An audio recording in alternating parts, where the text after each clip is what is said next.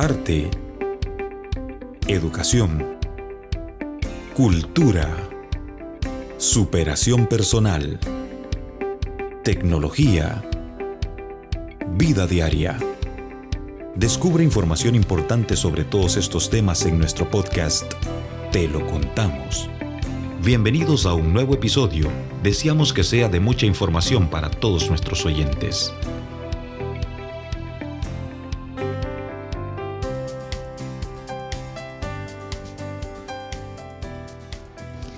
Hola a todos, bienvenidos una vez más a otro episodio de Te lo contamos con el Centro Cultural San Pedrano. Este día tenemos a un super invitado, él es Gustavo Larach, él es súper reconocido, por lo menos aquí en la sociedad, porque tiene un doctorado perdón, en historia del arte y hoy nos va a compartir un poco sobre este tema. ¿Qué tal Gustavo? Bienvenido. Gracias Emily, es un gusto enorme como siempre eh, compartir, intercambiar contigo, estar aquí en el Centro Cultural San Pedrano, esta Casa del Arte y la Cultura, pues que siempre ha sido un gusto para mí desde adolescente venir acá y es eh, muy especial poder conversar esta mañana. Sí, yo sé y lo apreciamos muchísimo. Gustavo, antes de entrar en materia, yo quiero que nos cuente un poquito para todos los que nos van a escuchar sobre su comunidad de arte. ¿Qué hace? ¿Cuándo empezó? Eh, exactamente cuál es el objetivo de esta comunidad súper bonita que tiene. Sí, Rojo Luna empezó en 2018 y pues con varias personas con quienes ya colaboraba en diferentes contextos, eh, empezamos a hacer proyectos, algunos públicos como charlas sobre algunos temas, empecé a, hacer talleres y cursos en estudios de artistas eh, en la ciudad em, y hacíamos como proyectos de pintura, o sea, em, estábamos como, e, empecé como asistiendo a muchas personas que quieren desarrollar su vocación de trabajar em, en pintura abstracta y luego abrí, establecí un, un, espacio propio para Rojo Luna, ¿verdad? Que ahora no, no puede recibir gente por la situación de la pandemia. Claro. Pero digamos, la pandemia más bien intensificó las actividades, fue bien curioso. Primero fue como un shock y ahora qué hacemos. y después como que intensificó las actividades porque, bueno, empecé a colaborar con otras instituciones también. Sí. Con ustedes hicimos las charlas sobre eh, la, abstracción. Eh, empezamos a entrevistar, a hacer Zooms, a hacer lives entrevistando artistas no solo de Honduras, sino que de la región centroamericana y de incluso de Cuba, de México. Y la gente que está vinculada con Rojo Luna es gente que son artistas o personas que simplemente quieren eh, desarrollar, potenciar su conocimiento o su práctica artística, ya sea en pinturas o en otras, sí, o en otros medios. Y son personas que también hemos, hemos hecho talleres como, hay ejes, hay como elementos que nos vinculan a las personas en la comunidad, como la historia del arte, la crítica del arte, eh, simplemente pues la pasión por el arte, la curiosidad, eh, cómo tener como una actitud crítica siempre como constructiva de lo que vemos y apreciamos y un diálogo constante y aprendizaje constante Em, sobre el arte. Entonces es realmente eh, muy afortunado poder como liderar esta, esta pequeña organización que juega un papel en la, en la comunidad. Eh, que inicialmente fue local y ahora se está convirtiendo en algo internacional. Claro. A mí me ha gustado bastante la fundación, la, la, la, fundación, perdón. Desde su fundación, la comunidad es algo reciente. Sí. Pero sí se, se como que tuvo su auge ahorita después con la pandemia. Mm. Y lo que me ha gustado que veo bastante los temas que ustedes tocan es que analiza bastante artistas hondureños, artistas hondureños súper importantes como para Celaya Sierra en su momento con nosotros también tuvo charlas de diferentes artistas hondureños y que esa, esa parte no lo vemos muy arraigado en nuestra sociedad. O sea, nos enseñan de Van Gogh, de varios artistas, Bansky, pero no nos enseñan de lo nuestro. Entonces creo que, o por lo menos de lo personal, eso es algo que yo admiro muchísimo de la comunidad, que tienen a, tienden perdón, a, a despertar esa identidad con algo súper nuestro y que son, o sea, eran máximos maestros del arte en su momento. Sí, es Así que felicidades por eso. Gracias, gracias, sí, gracias. Sí, eso, eso es bien importante, ¿verdad? No se puede como desconocer la tradición universal del arte, eh, pero también es bien importante ver qué diálogos nuestros artistas han tenido con esa tradición y que ellos han, aportado que es único desde su propio fuero, ¿no? Su propio como el, seno de la, de, de, la, de la sociedad hondureña y su aprendizaje. Y entonces eso pues es algo que yo me he interesado mucho y no es algo que es, es fácil de investigar en nuestro país, ¿verdad? Pero, pero sí, o sea, ese es algo que quiero cultivar cada vez más, ya sean artistas modernos como Celia Sierra y el Tour López Rodesno y artistas contemporáneos también muy valiosos que los hay. Sí, es una misión muy importante y súper bonita.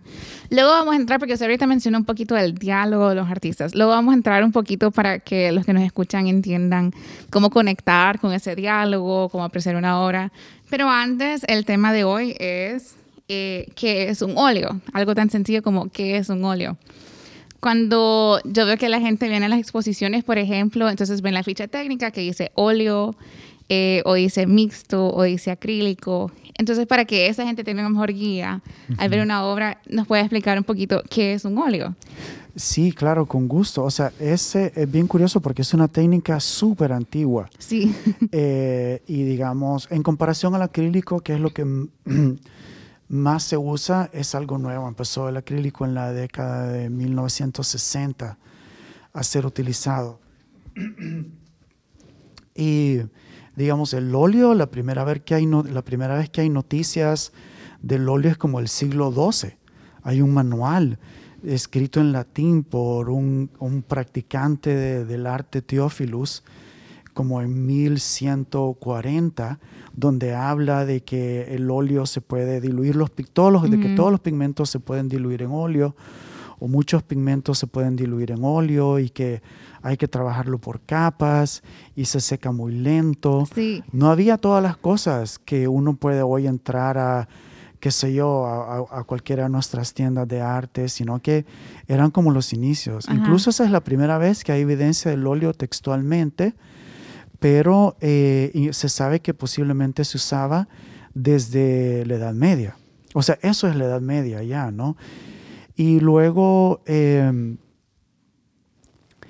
eh, aparece otros tratados en el siglo como eh, en, el siglo XIV, 1300, pero realmente la técnica del óleo toma ese protagonismo con el Renacimiento, en la etapa formativa del Renacimiento y empieza en el norte realmente como la primera gran figura que practica el óleo es Jan van Eyck eh, en Holanda y eh, maneja la técnica de manera increíble sobre madera.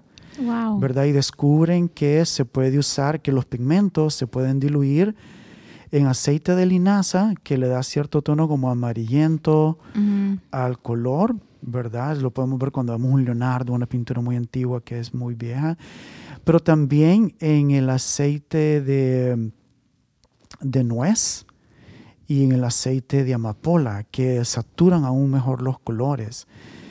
Y entonces, eh, y hay que como preparar la madera y se empieza, eh, hay que pulir bien la madera y ponerle una capa, y eran todos eh, materiales que salían de los animales, por ejemplo, resinas, perdón, goma de la piel del conejo para, para que el óleo y los pigmentos que no fueran como a afectar la madera.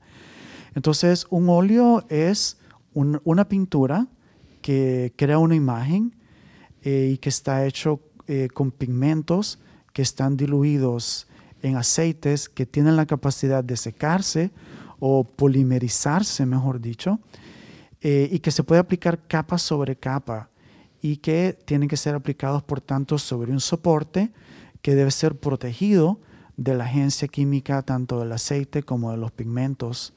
Y ese soporte puede ser, inicialmente era madera en el norte, y después en Italia, cuando empiezan a hacer retablos eh, usando la técnica del óleo, em, lo empiezan a mezclar con la técnica que ellos usaban, que era el temple al huevo. Entonces, por ejemplo, Perugino, sí, entonces, por ejemplo, eh, Perugino, que, era, que fue el maestro de, Rafael, eh, dibujaban, desarrollaba bastante el dibujo sobre, sobre la madera y los pigmentos los diluían en yema de huevo. Y tú sabes por experiencia que una yema de huevo se seca, ¿no? Sí. Se seca y se adhiere y no la puedes sacar si, si se pegara en un plato, cuesta mucho secarlo, digamos. Entonces, eso daba una calidad diferente a los trazos, no tenía como el brillo y no permitía hacer como capas esmaltadas como permite hacer el óleo. Entonces, en el caso del sur, en Italia, se fue desarrollando así. Primero se dibujaba y se aplicaban diferentes capas, especialmente con los valores tonales, que se hace como el contraste de claro oscuro y crea como la sensación de la luz. Porque es una faceta del óleo que abre el espacio para crear esta como imagen de ilusión, ¿no? Da la ilusión de estar viendo hacia adentro de este mundo que es creación del artista, pero que es naturalista al mismo tiempo. Trata como de, recrear la sensación de ver el mundo natural a través del dibujo y todo eso. Sí. Sí, entonces, eh, para terminar con Perugino, entonces después de de hacer con temple de huevo las, las diferentes capas de los valores tonales, del contraste de claro oscuro. Entonces eh, usaba veladuras, que es como los pigmentos que en la época eran como lápiz lazuli para el azul, que hoy llamaríamos ultramarino. Y eh, se iba poniendo en capas donde el pigmento se, se diluía muy delgado y va agregando el color. Entonces es bien importante entender eso cuando se piensa en un óleo que es hecho como capa sobre capa sobre capa. Y aun cuando veo una pintura, uno una pintura moderna como un Mondrian hecho en óleo, uno piensa que, bueno, dibujó, trazó las líneas, llenó los rectángulos de rojo, de azul y de amarillo, pero no, incluso en una pintura así hay como muchas capas de pintura. Sí, yo he escuchado, creo que eso es un mito y ahorita usted nos va a decir eh, si es cierto o no, nos va a explicar un poquito. Por ejemplo, en, diversos talleres que hemos tenido, he escuchado que dicen, no es que yo prefiero el acrílico porque seca súper rápido y es más fácil. Entonces lo hacen sonar como que el óleo es la prueba máxima a uno como artista, es cierto, o sea, es tan difícil. Bueno, hay que tener como con el óleo mucha paciencia. Es bien interesante comparar acrílico y óleo. Eh, hay que tener mucha paciencia. Es cierto que el acrílico se seca más rápido, ¿verdad? Eh, lo que para muchos artistas es más bien una dificultad. Sí. Porque se seca tan rápido que no me da tiempo si yo quiero trabajar húmedo sobre húmedo, entonces ya no puedo. Y el color cambia bastante cuando se seca. Pasan por lo menos dos o tres cosas. Uno se oscurece, dependiendo de los pigmentos. El acrílico, sí cuando se seca se oscurece. Dos, eh, es opaco, a menos que se use un medio. Ahora hay muy, como muchas cosas disponibles eh, para, para, para, darle brillo. Entonces hay, hay, un medio brillante. Y también la otra cosa que el acrílico normalmente no hace es como quitar textura. Entonces la textura no permanece, digamos, porque eso es una cosa. En el óleo se puede hacer una imagen súper bien elaborada, elaborada, desarrollada, súper descriptiva, donde no hay nada de textura, o se puede hacer una imagen muy escultural, como un relieve, como un Van Gogh, ¿no? como Noche Estrellada, donde vemos todo ese patrón de trazos, porque trabaja el óleo de manera eh, bien pastosa, decir, la palabra en italiano que se usa es impasto. Entonces sí, el, óleo es más difícil porque tarda en secarse. Eh, pero al mismo tiempo tiene, tiene muchas ventajas, digamos, satura más los colores, eh, no cambian, así como uno lo aplicó, más o menos así va a quedar. Va a tardar mucho tiempo en que cambie y va a depender de, lo, de los pigmentos, ¿no? Y em, también en óleo hay muchas cosas que, que, se pueden hacer de manera diferente. O sea que puede depender del estilo del artista. Si trabaja rápido y, y quiere que ya se seque y que el color sea más opaquito, entonces puede usar acrílico. O si quiere experimentar un poco más sobre la obra, esperar y seguir experimentando, puede usar el óleo. Sí, exactamente. Digamos, el óleo, hoy, digamos, hay como que, es una sociedad como que va muy a la carrera y todo esto, entonces el acrílico viene bien por todo eso y si alguien que lo puede manejar bien, puede hacer pinturas maravillosas con el acrílico, pero me gusta lo que tú dices porque tiene que ver con las intenciones del artista, con los medios que son diferentes. Entonces, un ejemplo, en una artista mujer que es como segunda generación de expresionistas abstractos, que fue Helen Frankenthaler. Entonces, Helen Frankenthaler trabajaba de un, un poco parecido a Pollock en el sentido de que ponía una tela enorme sobre el suelo y mezclaba pinturas y las vertía sobre la tela sin preparar. ¿Verdad? Y entonces eh, crea como estas manchas enormes que lo que hacen es como eh, empapar la tela sin protección, digamos, sin ningún recubrimiento, priming, no, no sé, es la palabra que se me viene ahora. Y lo hacía con óleo, y lo hacía con óleo, y es el momento en que aparecen los acrílicos. Y oh. entonces después lo hace con acrílico. Y en ese caso es mejor el acrílico porque el, acrílico eh, es un polímero, digamos, el vehículo en que está diluido el pigmento es un elemento polímero como un plástico y entonces va a adherir el pigmento a la tela, pero también lo, puede proteger. Ambos, ambas, ambos, ella trabajó en ambas técnicas y las dos pinturas se manejan bien, pero en ese caso una mancha de, aceite y como diluía el óleo bastante con thinner y se riega la mancha, la forma en que el, campo cromático que crea esa mancha es bien diferente en el óleo y la forma en que se va a mezclar con otro óleo vertido es, diferente y no va a pasar igual con el acrílico. Entonces, eh, es de ver su pintura, Helen Frankenthaler. Es súper interesante de observarlo y si miras las fichas técnicas, ahí vas a ver. Y en, los óleos hay como, eh, ¿cómo decirlo? El tipo de las manchas hay como, es como más difusas y son como más abstractos y más se entremezclan entre sí, entre sí más los tonos.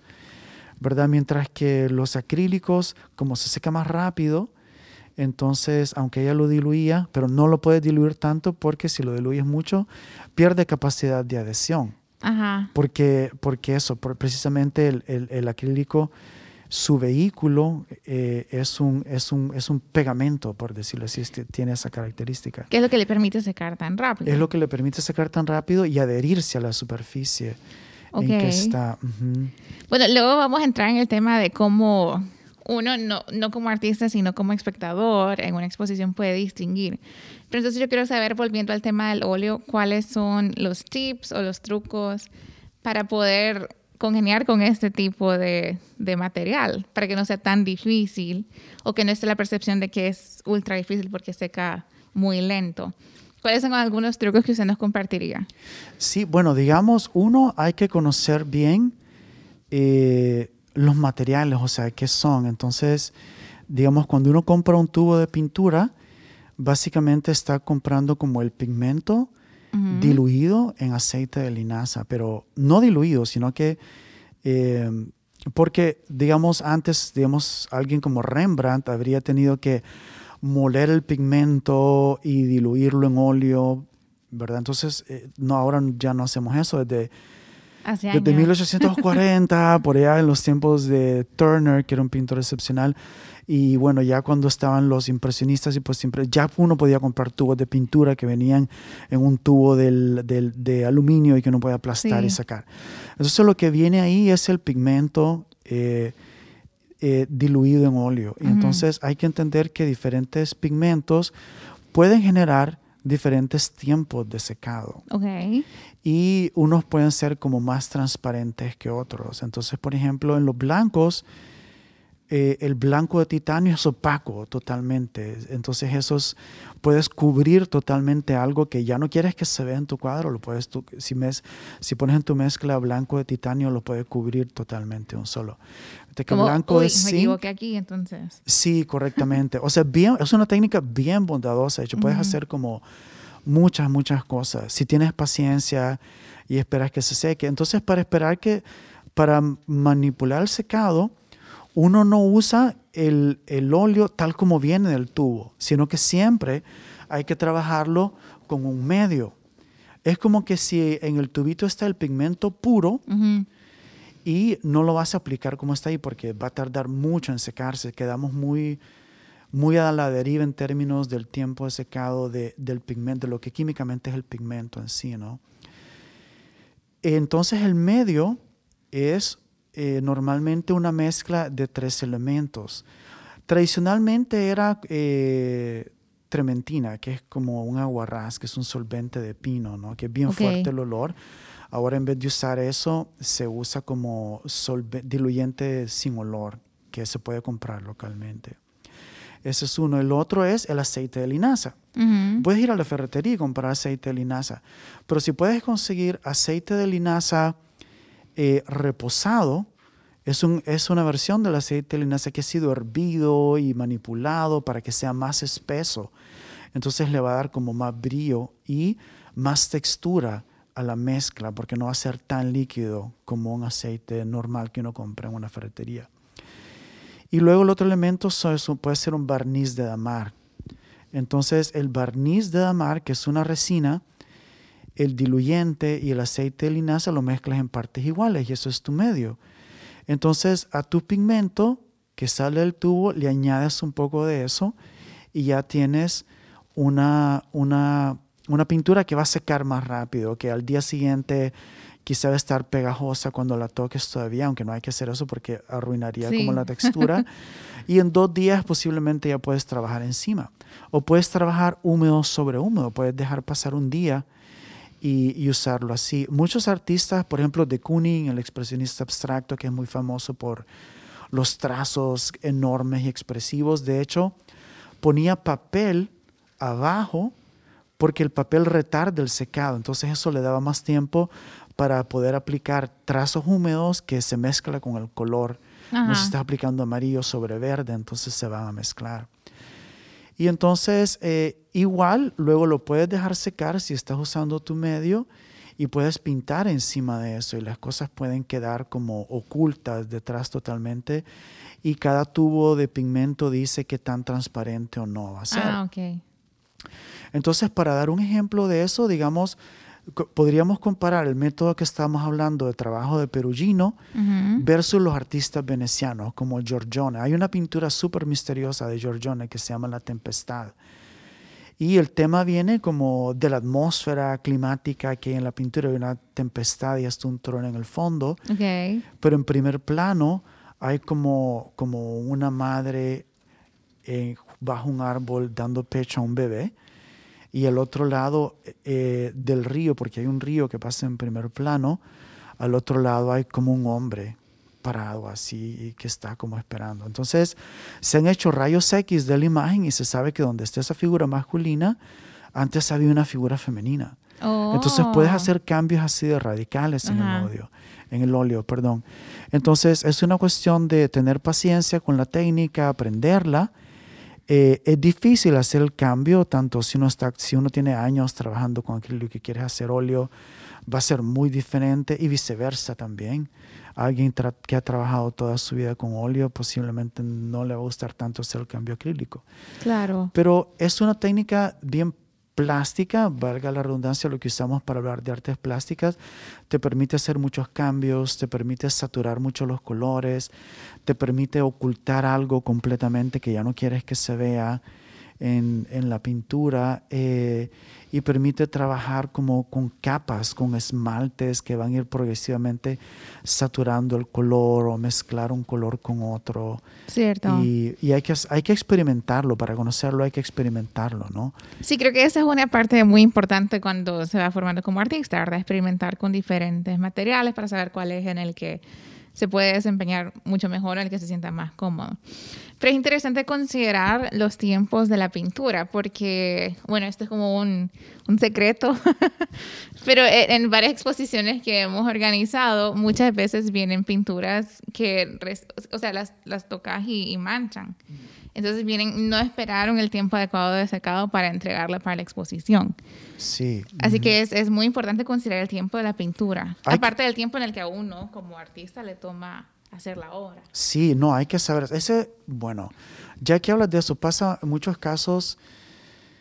Bueno, y esto ya es como una observación para los artistas. ¿no? Un artista, pienso yo que o, se considera así en el ámbito como profesional de la tradición artística, debe como constantemente cultivar su trabajo y estar practicando constantemente y no pintar para una exposición solamente. Ah, viene el salón del centro cultural, voy a hacer un cuadro, ah, pucha, es en junio, ya es mayo, tengo que ponerme las pilas. No, o sea, es cierto que la obra tiene que ser inédita, que no se ha visto antes, pero no quiere decir que la vas a hacer dos semanas antes. Claro. Entonces, una un óleo puede tardar meses en secar. Yo sé. Por ejemplo, Joshua Reynolds es famoso por eso, que era él como el director de la Academia, Royal Academy of Art en Londres, porque usaba como muchas diferentes calidades del óleo. Había partes que eran bien densas de pigmento y otras partes que eran bien ligeras de pigmento. Entonces, esa diferencia, diferencial de consistencias, tener varias consistencias en una sola tela, tardaba un montón de secar eh, y se resquebraja la pintura y hay muchas cosas así. Entonces, si, si, yo voy a llevar una, un, óleo para que esté seco, totalmente seco, tienen que haber pasado varios meses, de hecho, porque eh, yo puedo, digamos, de, de, aquí a dos días, si usted bien mi medio, puedo pintar sobre él, pero lo que se va secando es lo que está en contacto con el aire. Pero lo que no está en contacto con el aire, lo que está abajo, va a tardar meses en secarse. Entonces, si yo enrollo esa tela, o peor aún, si alguien, si se dobla en, en algún momento en el taller de enmarcado, tuvo un doblez, eso va a, va, a crear como un efecto ahí de, de resquejar. Buena observación. Sí, nos pasa bastante. Bueno, aquí al llegar a las exposiciones, ¿verdad? Las manipulamos, entonces sabemos cuál cuál sí, cuál no. Y definitivamente, incluso en las bases lo hemos incluido, creo que aquí en cualquier salón o competencia de arte visual del mundo, que las obras recién, o más bien las obras todavía, como que, que manchen y eso, recién pintadas, son descalificadas automáticamente. Porque la manipulación es muy difícil. Sí, no, realmente es como, no es lo más profesional hacer eso. Hay que entregar una obra que está bien seca. Y un óleo bien seco es, una, una, es algo es una pieza que puede como eh, manejarse bien, ¿verdad? Nunca hay que tocar la superficie, eh, eh, pero por ejemplo, no va a haber problema en la manipulación, pero si un óleo está reciente, es un problema para todo el mundo. O sea, no, no es, ponen desventaja al artista, a la persona que está, al, a la institución que está exponiendo y todo eso. Entonces, creo que lo, importante ahí es como cultivar la técnica bastante y disfrutarlo.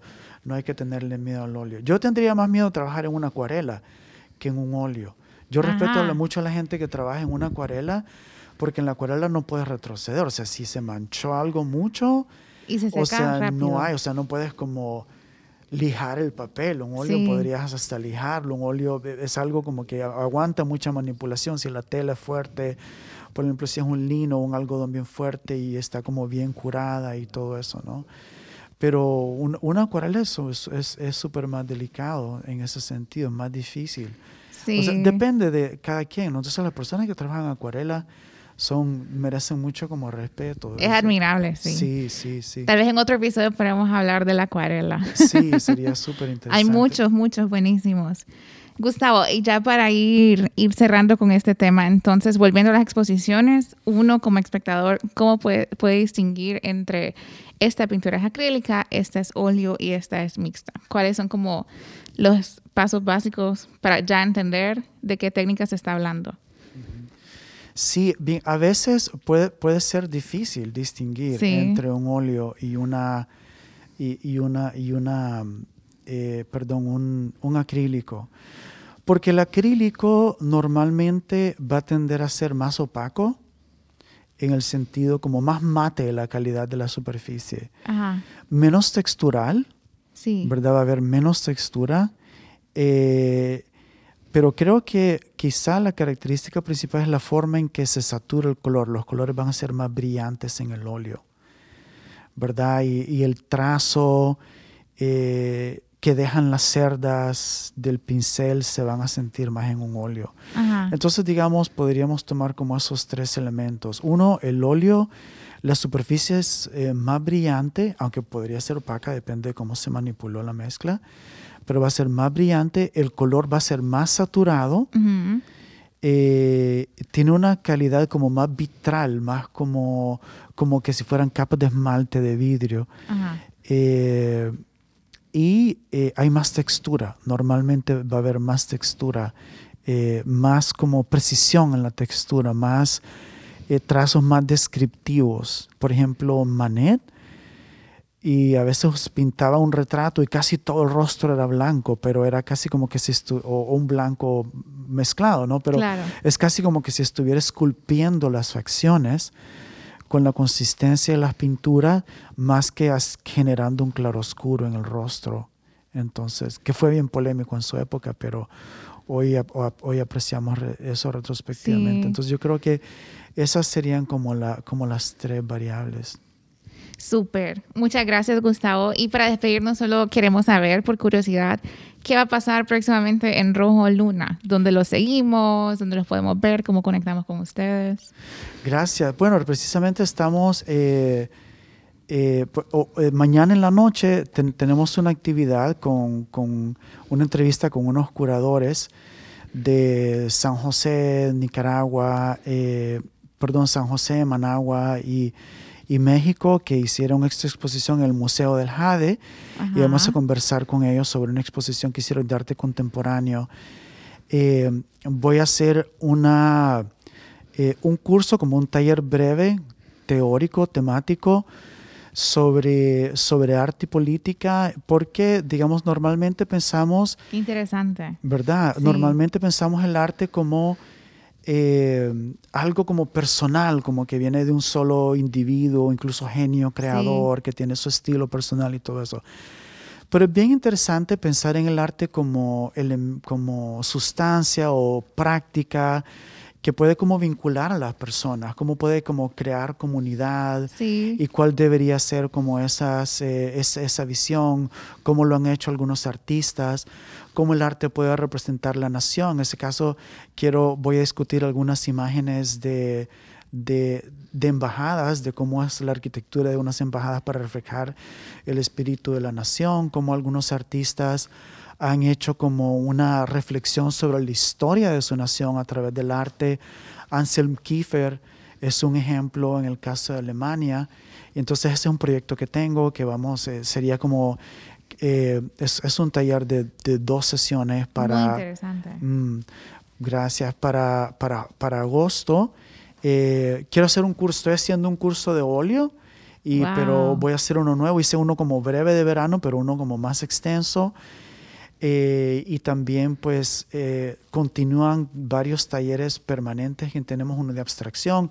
Si alguien está interesado en, en, entrar en un taller de abstracción, que ha hecho abstracción y hay varias artistas eh, haciendo arte abstracto, entonces en ese caso estudiamos un artista, en este caso ahorita vamos a estudiar a Jean Miró y vamos a ver cómo que era alguien como un poco más recluso y como, como se regresaba a Monroy, que era el, eh, en Tarragona, el área de, de la...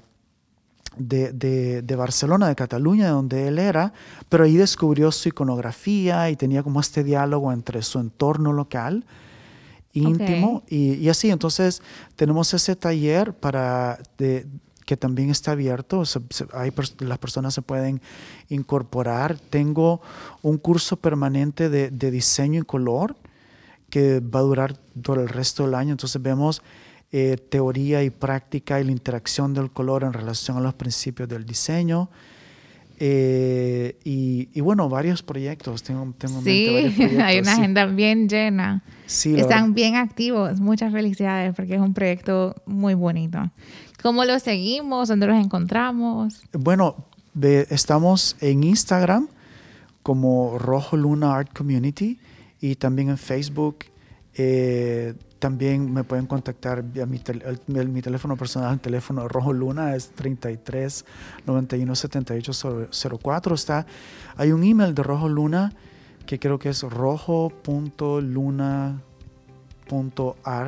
gmail.com pero si entran a Instagram ahí pueden ver nuestros datos y ahí tenemos como un flow page para que puedan ver como los datos y tenemos muchos planes y, pues es, eh, entre más gente conocemos, interactuamos con ellos, aprendemos de ellos y de ellas y los apoyamos en sus procesos de evolución artística, lo disfrutamos mucho cada vez Sí. es más intensa la actividad y es, es un lindo proyecto. Y gracias, Emily, por esta invitación hoy a, a- a conversar. A usted, por enseñarnos rapidito, más o menos, cómo distinguir un óleo, cómo distinguir las obras y los trucos para el óleo. Esperamos tenerlo próximamente. La verdad que admiramos mucho el trabajo de Rojo Luna. Les felicitamos y gracias por acompañarnos hoy y gracias a todos los que nos escucharon. Hasta luego. Gracias por escucharnos. Síguenos en nuestras redes sociales. Te lo contamos, un programa producido por el Centro Cultural San Pedrano. Lo mejor del centro está en el centro.